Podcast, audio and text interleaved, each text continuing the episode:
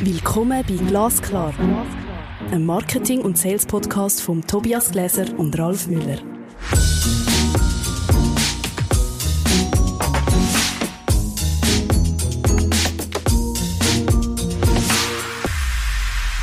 Hallo Ralf. Oder besser gesagt, nein, heute kann ich nicht Hallo Ralf sagen, weil der Ralf ist heute nicht im Studio. Wir machen heute ein Date-a-Date. Und zwar mit der Fabienne.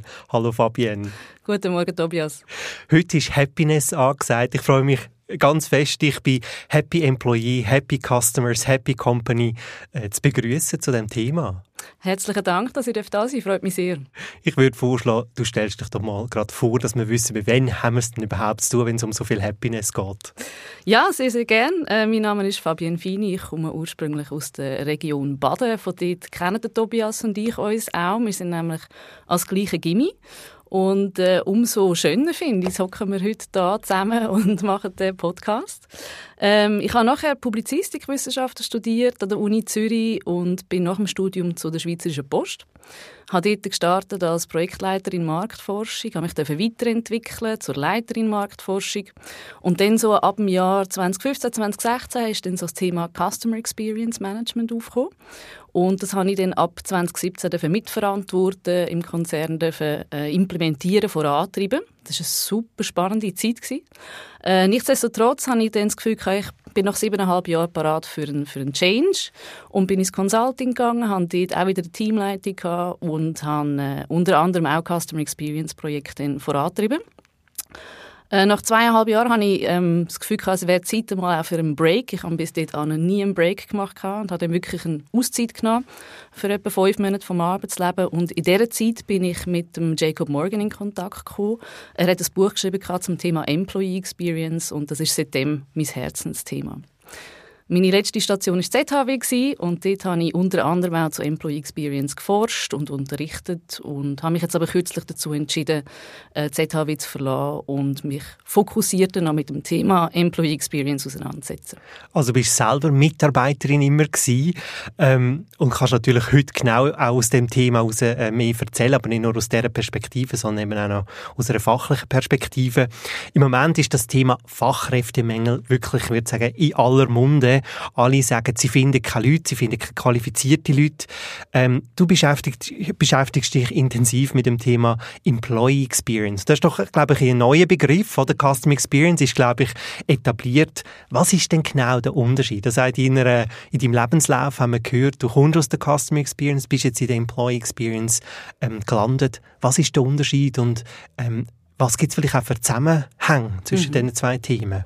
Also ich denke, der Unterschied ist, dass sich Customer Experience mit der Frage auseinandersetzt, wie können wir positive Erlebnisse für unsere KundInnen gestalten. Und bei der Employee Experience geht es eben darum, positive Erlebnisse für MitarbeiterInnen zu gestalten. Aber grundsätzlich bin ich der Meinung, dass es extrem viele Anknüpfungspunkte hat, weil schlussendlich geht es in beiden Fällen geht's um Menschen.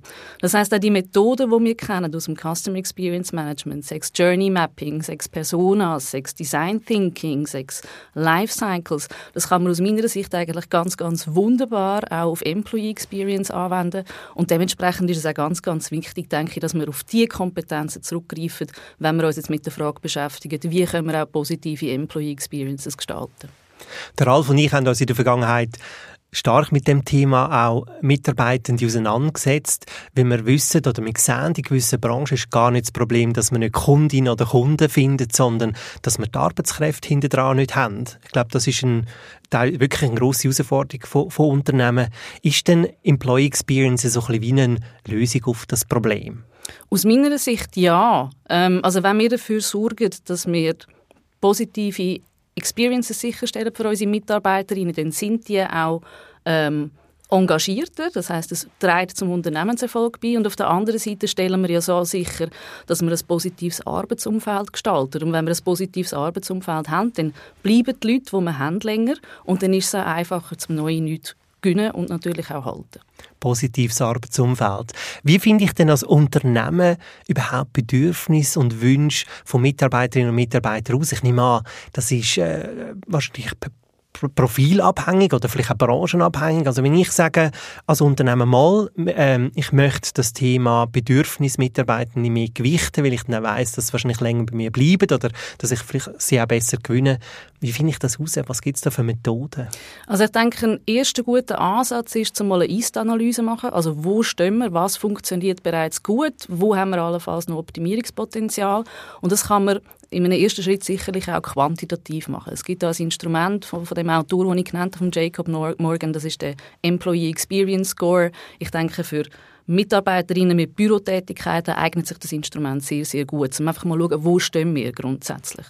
Und auf der anderen Seite, wenn ich dann aber nachher tiefer gehe, wenn ich wirklich verstehe, was sind die Motive, was sind die Bedürfnisse der Mitarbeiterinnen, dann bin ich der Meinung, dann sind das schon eher qualitative Instrumente, die angewendet werden sollten. Also zum Beispiel Gespräche führen, einzeln oder in Gruppen. Also es ist ein bisschen vom sich beklagen ins Lösen hineinzugehen, oder? Und mal zuzulassen, was ist denn überhaupt das Problem? Also ist es wirklich eine Mangellage oder sind wir allenfalls als Arbeitgeberin oder Arbeitgeber zu wenig attraktiv? Absolut, absolut bei dir, ja. Ist denn das aufwendig, so eine Ist-Analyse zu machen? Nein, aus meiner Sicht ist das nicht aufwendig. Also es geht wirklich einfach darum, die Befragung durchzuführen, ähm, die Befragung zu analysieren und dann, das ist ein No-Brainer, aber es ist halt etwas, was ich immer wieder beobachtet habe in meiner beruflichen Vergangenheit, dann auch etwas mit diesen Resultaten zu machen, oder? Und ich denke wie gesagt, dort ist es ganz, ganz wichtig, die Mitarbeiterinnen besser zu verstehen, mit ihnen zu reden, wirklich die Bedürfnisse zu evaluieren und nachher dann eben auch mit den Mitarbeiterinnen zusammen die Lösungen auch zu entwickeln. Also da zum Beispiel ein Ansatz, der sich sehr gut eignet, ist Design Thinking. Ist denn ähm, die Analyse, die du vorher benannt hast, ähm, Grundlage, um eine Strategie zu entwickeln? Und was würdest, kannst du also für Tipps für die Strategieentwicklung in der Employee Experience ähm, auf den Weg geben? Ja, ich würde unbedingt starten mit einer Ist-Analyse, einfach damit man mal spürt, wo stehen wir denn überhaupt. Oder? Also ich bin halt ein großer Fan von mal, evidenzbasiertem Arbeiten. Also was ist die Ist-Situation, was können wir daraus ableiten und aus dem nachher eben auch für Ziel definieren, messbare Ziele. Ich glaube, das ist auch ganz ein wichtiger Punkt. Ähm, was mir einfach noch wichtig ist, zu sagen, Employee Experience ist für mich kein Silo-Thema, sondern es ist ein Thema, das ganz viele Stellen involviert. Das Customer Experience Management sollte da mitschaffen, weil die einfach das Know-how bereits haben. Oder? Ähm, sicherlich Marketing grundsätzlich, wenn es also ins Thema geht, Employer Branding. Oder? Marketing weiß, wie Branding funktioniert. IT, HR, People and Culture. Oder? Da müssen ganz, ganz viele verschiedene Kompetenzen zusammenkommen, um wirklich miteinander die menschzentriertere ähm, Arbeitswelt zu gestalten. Du hast ja gesagt, messbare Ziele. Was könnte ein Beispiel so ein messbares Ziel sein, deiner Meinung nach? Ja, also wenn wir jetzt den Score nehmen als Basis, oder? und wir sehen dort, wir haben einen Wert von, von X, oder dann sagen wir, gut, in zwei Jahren wollen wir einen Wert von Y haben. Das wäre zum Beispiel ein, ein Ziel. Oder wir wollen die Fluktuation um so und so viel Prozent senken. Das wäre eine andere Möglichkeit Möglichkeit von einer Zielsetzung. Ist Employee Experience auch so ein bisschen der Ausweg aus, einer, aus einem Teufelskreis. Also teilweise beobachten wir Unternehmen, ähm, wo vielleicht schon unterbesetzt sind, was Mitarbeiter anbelangt. Ähm, die sind logischerweise entsprechend überlastet. Vielleicht ist man auch noch in museumsträchtigen Strukturen unterwegs. Und irgendwie ist man so in einer Negativspirale. Also ist eigentlich so eine Employee Experience ähm, anzugehen, ähm, und wahrscheinlich nachhaltig anzugehen, auch wirklich die Lösung, um aus dieser Spirale rauszukommen? Aus meiner Sicht ja, unbedingt. Oder? Also ich glaube, wenn man in so einer Situation drinnen steckt, dann gibt es eigentlich fast nur den Ansatz, dass man ja muss etwas verbessern Und ich denke, wenn man angeht und man schaut, eben, wo sind unsere Pains, wo sind Pains von unseren Mitarbeiterinnen und nachher wirklich wie du auch sagst, nachhaltig das verbessern, dann glaube ich, dann kann man die Situation durchaus auch optimieren. Ja. Ich kann mir ein bisschen vorstellen, dass das so ein bisschen wie bei der Custom Experience am Anfang ein bisschen Hype-Thema ist, oder? Man macht das jetzt mit ähm, Trompeten und Posaunen. Was muss ich denn machen, dass es nicht so einfach eine Anfangsstrategie ist oder man ist so einem Anfangsrausch, sondern dass ich eben auch sicherstelle, dass Massnahmen abgeleitet werden, eben nachhaltig weitergeführt werden. Wer ist denn verantwortlich für das Ganze? Also ich bin schon, wo das Thema Customer Experience Management aufkam, bin ich der Meinung, ja da, wenn wir jetzt noch in den alten Strukturen denken, oder? es braucht einen Head of Customer Experience. Und zwar auf GL-Ebene. Hm? Ähm, und jetzt mit dem Aufkommen von Employee Experience, finde ich, würde es sich eigentlich anbieten, es gibt einen Head of X auf GL-Ebene, oder? Customer Experience, Employee Experience, User Experience. Weil schlussendlich geht es in allen drei Disziplinen um Menschen. Also du plädierst für einen Head of Experience. Wär, ja, in den klassischen Strukturen fände ich, wäre das wichtig, weil ich glaube, eben einerseits ist es ein Thema, das nicht einfach nur darf kurzfristig angegangen werden und nachher wieder fallen lassen werden. Oder? Das ist Mitarbeiterinnen Zufriedenheit, positive ähm, Experiences von Mitarbeiterinnen, das ist ein Thema, dem muss man dranbleiben. Das machst du nicht einmal und hast das Gefühl, so, jetzt haben wir es und nachher lässt es wieder fallen. Genauso wie beim Thema Customer Experience Management, das nicht fallen gelassen werden. Oder? Also, da muss man am Ball bleiben und dementsprechend, glaube ich, ist es wichtig, dass jemand in der Geschäftsleitung immer wieder das Fähnchen aufhebt und sagt, hallo, wir haben gesagt, wir wollen an diesen Themen arbeiten und jetzt müssen wir das auch entsprechend weitertreiben. Also es geht darum, dass man jemanden hat, der das Zepter Erlebnis in der Hand hat und immer wieder schaut, in welche Dimension auch immer das Erlebnis eben so toll ist, dass man nicht mehr gehen will oder unbedingt will kommen. Ganz genau. Und eben, auf allen Ebenen sagen es jetzt Kundinnen oder sagen es Mitarbeiterinnen. Der Titel sagt ja Happy Employee, Happy Customers, Happy Company.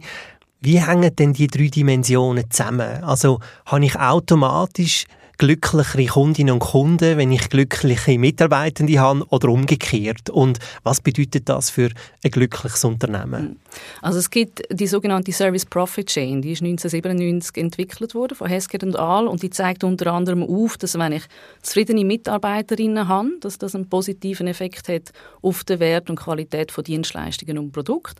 Das wiederum beeinflusst KundInnen positiv und das wiederum beeinflusst den Unternehmenserfolg positiv. Also da sehen wir wirklich so ein bisschen die Wirkungskette ähm, und die Mitarbeiterinnen stehen am Anfang von dieser Wirkungskette. Also sind wie die Basis vom Unternehmenserfolg. Also dementsprechend, das wäre so ein bisschen die eine Variante, um das zu erklären. Und auf der anderen Seite hat Jacob Morgan hat das Modell aufgestellt, wo er sagt, positive Employee Experiences haben einen positiven Effekt aufs Engagement von Mitarbeiterinnen. Ich glaube, das können wir uns auch gut vorstellen. Oder? Wenn ich glücklich bin im Job, dann bin ich engagierter.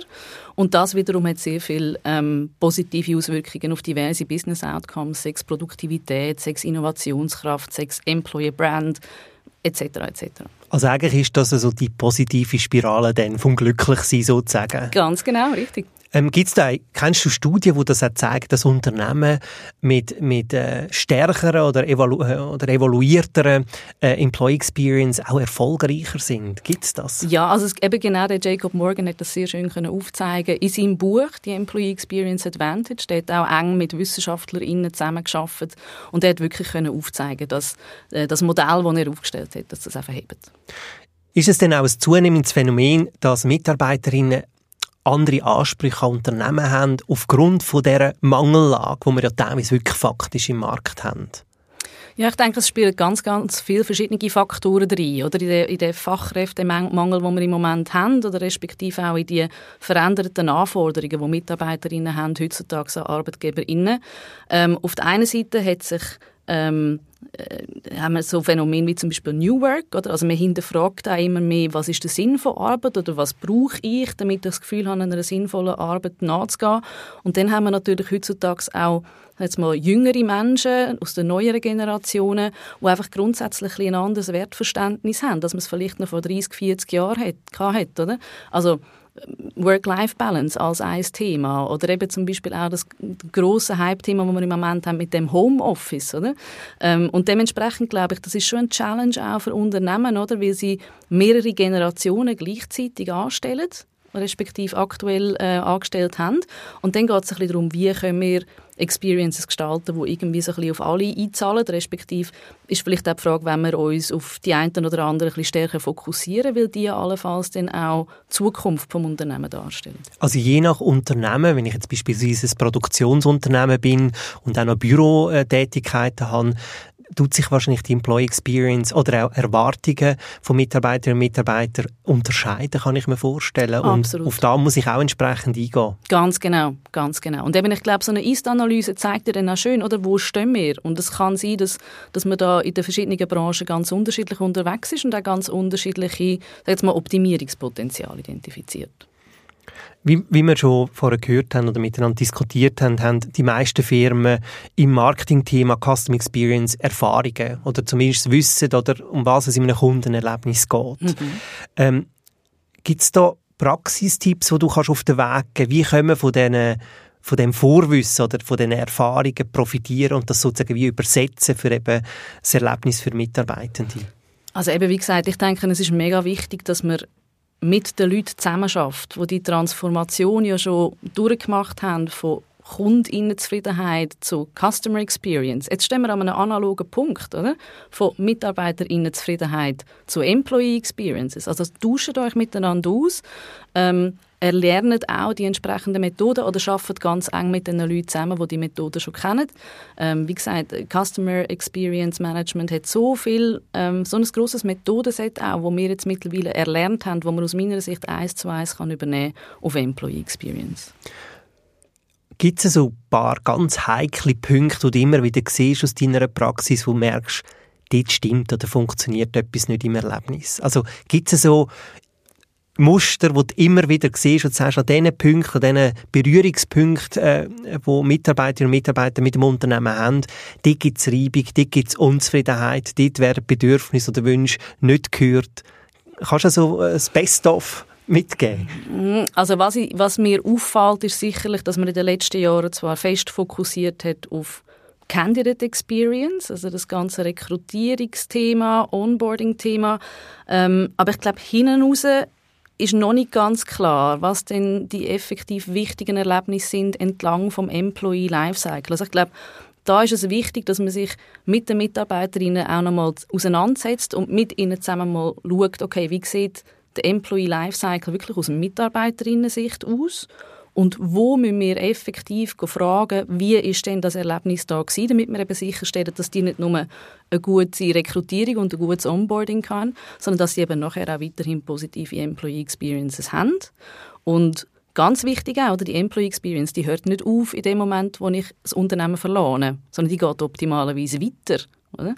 Das heißt, ich habe so gute Erfahrungen gemacht mit dem Unternehmen, dass ich mal gehen will, ist ja auch völlig in Ordnung. Aber vielleicht will irgendwann sogar zurück, weil ich weiß, das Unternehmen ist so mitarbeiterinnenfreundlich, respektive ich habe mich dort so gut aufgehoben gefühlt, ich habe mich dort können verwirklichen etc. Ich glaube, auch das ist ein Aspekt, wo man bislang noch ein bisschen zu wenig äh, berücksichtigt hat. Und vielleicht geht es ja gar nicht nur darum, wieder zurückzugehen, sondern das Unternehmen anderen Arbeitskräften zu empfehlen. Absolut, absolut. Das ist natürlich die beste Art von Werbung ähm, in Bezug jetzt auch auf, auf das Finden von neuen Mitarbeiterinnen. Ja, absolut. Spannend. Also deine hm, Beobachtungen decken sich sehr mit meinen. Also was ich gesehen habe, ist wirklich, dass die Rekrutierung unglaublich priorisiert wird. Ähm, dann kommt eben das Thema Social Media Marketing auf, oder? Also man will cool Social Media Marketing machen, um ähm, starke äh, Fachleute zu finden. Aber eben, es geht ja nachher weiter. Es geht dann darum, nicht nur einen Vertragsabschluss können zu erzielen, sondern dass eben die Person auch Probezeit bleibt und nachher länger bleibt. Und dann geht es wahrscheinlich auch ums Thema Karrierenentwicklung, aber auch der Alltag. Also habe ich es ähm, nur schon ein technisches Setup, Hard, Hard- und Software-Infrastrukturen, wo ich gerne drin arbeite. Absolut bei dir, ja, genau. Gibt es weitere praktische Erfahrungen oder vielleicht auch wissenschaftliche Erfahrungen, die du gesammelt hast äh, bei der Post oder bei der ZHW? Das sind ja doch zwei recht gegensätzliche Organisationen. Also ich habe im letzten Jahr einige äh, Interviews durchgeführt im Rahmen von ein, eigener Forschung äh, zum Thema Employee Experience. Wir haben Interviews geführt einerseits mit, mit Vertreterinnen von Beratungsunternehmen, andererseits aber auch mit Vertreterinnen von Unternehmen. Ähm, und was wir dort ein bisschen gespürt haben, ist einerseits wie du vorher auch schon gesagt hast, der Begriff Employee Experience ist jetzt noch nicht so stark verankert in der Schweiz. Es gibt aber doch in den Unternehmen immer mehr auch das Gespür, okay, wir müssen uns mehr, besser um unsere Mitarbeiterinnen kümmern. Und da werden auch verschiedene Massnahmen dann umgesetzt. Was ich ein weniger gespürt habe, ist, dass es wirklich evidenzbasiert ist. Also dass man wirklich auch gespürt, ah, da haben wir effektiv einen Pain und deswegen gehen wir jetzt Deko ansetzen. Also, das hat für mich eher so ein bisschen es klingt vielleicht ein bisschen böse, ein bisschen random dunkt. Oder? Wir machen ein bisschen das, wir machen ein bisschen dieses. Zum Teil dann auch sehr stark abgestimmt auf eine Strategie. Also ich mag mich erinnern an ein Unternehmen, das äh, berichtet hat, sie jetzt alle HR-Prozesse digitalisieren. Ob das jetzt der grösste Pain ist von den Mitarbeiterinnen, hat sich mir nicht erschlossen, aber das sind so Sachen, die man dann umsetzt. Ähm, Ebenso die Zusammenarbeit mit, mit äh, den Verantwortlichen für Customer Experience Management habe ich ganz, ganz selten gespürt, was ich persönlich sehr, sehr schade finde. Ich glaube, da ist ein riesiges Potenzial da. Und was ich auch noch ein wenig gespürt habe, ist, dass man wirklich auch Mitarbeiterinnen involviert, wenn es dann darum geht, den Status quo zu optimieren. Und das fände ich ist wahnsinnig wichtig. Oder wir kennen das aus dem Customer Experience Management, wo man angefangen hat, nach dem Design Thinking zu arbeiten, um eben sicherzustellen, dass das, was man für die Zukunft entwickelt, effektiv auch auf Bedürfnisse der Kundinnen einzahlt. Und ich glaube, das ist wirklich ähm, wichtig, dass man das analog auch macht, wenn es darum geht, eben die Experiences der Mitarbeiterinnen zu optimieren. Ich glaube, was das Ganze so komplex macht, weil es so interdisziplinär wahrscheinlich auch ist. Also eben wie bei der Customer Experience auch, müssen plötzlich Abteilungen, Personen in einer Organisation anfangen zusammenarbeiten. Ähm, teilweise muss man vielleicht auch sich kritisch hinterfragen, oder? Und man merkt, man hat vielleicht auch etwas über fünf, zehn Jahre lang gemacht, was überhaupt nicht ähm, positiv angekommen ist, oder? Und man hat immer gemeint, dass das die richtige Lösung ist. Also es bedingt wahrscheinlich auch den starken Wunsch und nachher auch ja, wie soll ich sagen, eine Verpflichtung, die man als Unternehmen eingeht, wirklich zur Veränderung. Absolut, ja, ja, absolut. Eben, du sagst, challenging, man kann auch sagen, es ist wahnsinnig spannend, oder? Wenn ich jetzt vielleicht früher eher so in einem Silo geschafft habe und plötzlich kann ich mit vielen anderen Disziplinen zusammenarbeiten und auch etwas kreieren.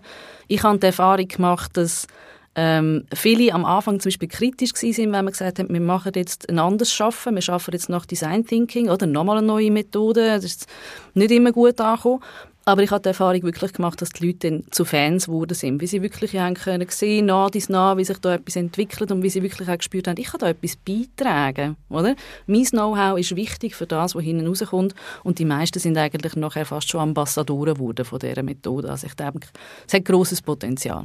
Also wenn wir nochmal zurückgehen oder vielleicht zusammenfassen, geht es darum, ich wollte eine Happy Company werden. Und eine Happy Company braucht eben Happy Employee und Happy Customers.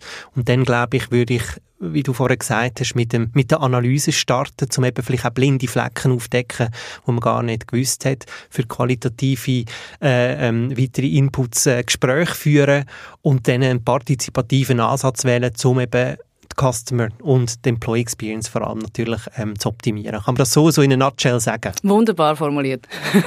Fabienne, Fini, merci vielmals, dass du da bist. Ähm, kommst du wieder einmal? Danke vielmals, dass ich da sein Und ja, ich komme sehr, sehr gerne. Wie war denn deine Podcast-Experience? Ah, ich finde es wunderbar. Ich finde es wunderbar, da zu sein mit dir. Äh, von dem her habe ich mich auch mega gefreut auf den heutigen Tag. Vielen, vielen Dank. Danke, dass du da bist. Ich freue mich auch schon auf die nächste äh, Podcast-Episode mit Nicola Ned, und zwar das Schweizer Datenschutzgesetz, Auswirkungen auf Marketing und Verkauf. Das ist ein spannendes Thema, wo es auch um viel Daten geht. Ähm, ich freue mich. Das ist Glasklar. Ein Marketing- und Sales-Podcast von Tobias Gläser und Ralf Müller.